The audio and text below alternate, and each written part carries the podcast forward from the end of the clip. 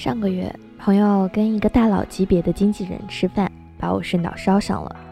刚一落座，那个大佬就讲起前段时间去美国旅行的经历，劝我们好好打拼，争取今后能到那个自由的国度去看看。聊了一会儿，见他的朋友还没到，就斟满茶水，给我们讲了一个故事。他说：“我们每个人身体里其实都装着一个宇宙。”阿肯是个香港人，因为一直怀抱着内地梦，于是从港大毕业后，他拒绝了香港公司的 offer，直接投奔成都。张艺谋说：“成都是一座来了就不想走的城市。”受他影响，阿肯对这座城市情有独钟。故事的开始就发生在这里。来成都的前两年，阿肯全然陶醉在自己的游客身份上。靠着家里的钱吃喝玩乐，他异常钟情于火锅，几乎隔两天就会吃一次，还必须是牛油锅底，辣到嘴巴红肿、满身大汗才能爽快。最好笑的是，他还喜欢上了打麻将。成都的麻将叫血战到底，一桌四人胡到最后一人为止。他说，这种畅快淋漓的厮杀打牌方式非常带劲儿。这份比成都人都还热爱成都的情怀，让阿坑短时间内就交到了一帮挚友。到了第三年，阿坑败光了家里给他的钱，回头看身边的人都在各自的岗位忙碌，才从桃花源里醒了过来，开始考虑生活的问题。对一个普通话还说不标准的香港人来说，找工作其实不易，多次碰了壁，最后因其是艺术设计毕业生。经朋友介绍，进了一家婚纱店设计婚纱。一晃又是两年，二十六岁的阿 Ken 从刚进店的学徒到自己动手设计婚纱，看似步履不停，却遇见了自己的瓶颈。店铺不大，生意也就还好。况且因为放不下面子的缘故，有些单子还得让给另一个女设计师。那个时候，他骗家人说他在一家外企上班，小日子过得红红火火的，但实则底薪加提成，一个月下来也就只能解决温饱，根本攒不下来钱，手里靠两张信用卡拆东墙补西墙，勉强过活。为了省钱，还时常逃掉朋友组的饭局和出国旅行，渐渐的朋友也少了。他最喜欢做的事情变成下班后宅在家里枯燥的上网写博客，真称得上穷困潦倒。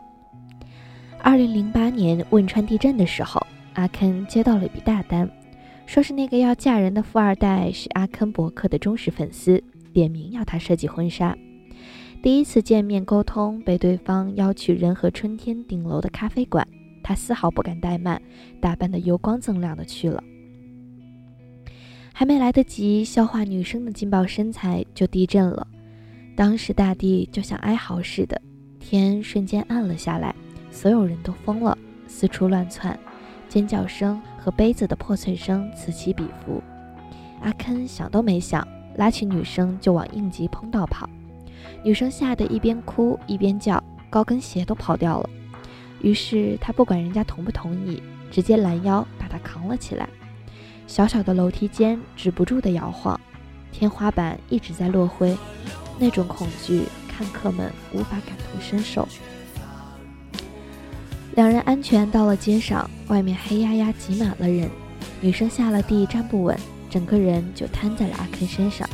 他当时非常的尴尬，因为他的胸真的太大了。后来事情的发展非常顺天意，女生逃了婚，跟阿坑好上了。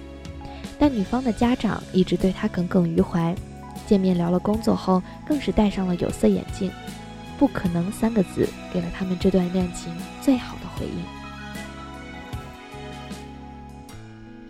地震后余震不断，整个城市都人心惶惶的。阿肯一慌神，不小心向妈妈说漏了嘴，让家里人知道他在婚纱店工作。于是家里人坚决反对，劝其改行。面对家庭和爱情的压力，他感到前所未有的彷徨。好在那个大胸女生是个典型的“我喜欢谁关你屁事儿”的白羊座女孩，瞒着爸妈偷跑去阿 Ken 的店里，一有机会就给他加油打气。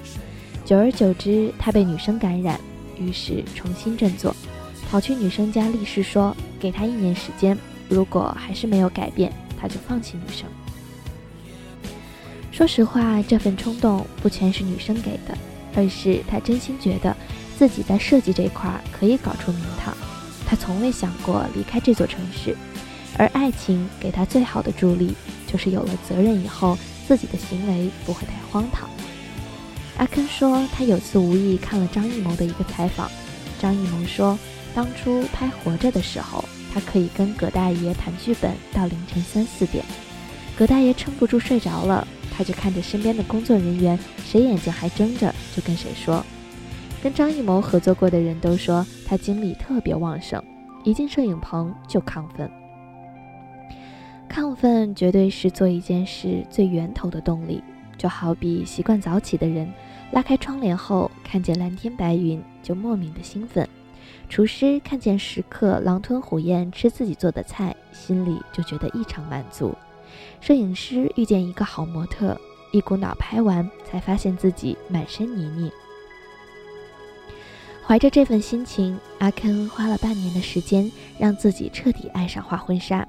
然后没过几个月，他就被一个国内知名的独立设计师团队挖去当设计总监。北京、成都两地飞，加上自己是香港人的优势，让内地的客户有种国际化的归属感。在问女生他们的恋情如何归置时，对方却说他要移民了。事已至此，阿肯没有多挽留。在双流机场跟他告别时，女生抱着他的脖子，在肩膀上狠狠咬了一口，说：“放弃他吧。”阿肯没有回答，只是拍拍女生的背，像是安慰。成都刚进入夏天，一切都变得慵懒且随意，让闲适的节奏在更添几许。只是地震后的天府之国鲜有蓝天，每天都是雾蒙蒙的。女生走后，阿肯经常去他们相遇的咖啡馆小憩，想起当初他扛着女生逃跑的画面，觉得又可笑又励志。这些年，他们靠手机联系，有时候实在忍不住了，阿肯会飞去美国找她。于是，不管女生之前是刻意不回短信，还是一而再、再而三叫嚣着分手，见到他后必会以缠绵来代替。来来回回几次，女生的父母只好睁一只眼闭一只眼，默许了他们的这段异地恋。直到二零一一年底，女生突然跟阿坑说她订婚了，这次是她喜欢上了对方，逃不了，抢不了。不信邪的阿坑飞过去想弄清楚事情的原委，结果出了机场，就看见那个所谓的未婚夫在宾利车里等着他。然后非常友好的带他去参观自己的制药厂，吃了当地最昂贵的西餐，并承诺会爱他一辈子，如同做了一次跳楼机，心情直上直下。阿肯面如死灰的默默飞回国。女生结婚以后，因为老公抽大麻闹得有些不愉快，她找过阿肯几次，但阿肯的手机变成了空号，一切聊天软件的头像都是黑白色。问身边的朋友，也说她就跟消失了一样，杳无音信。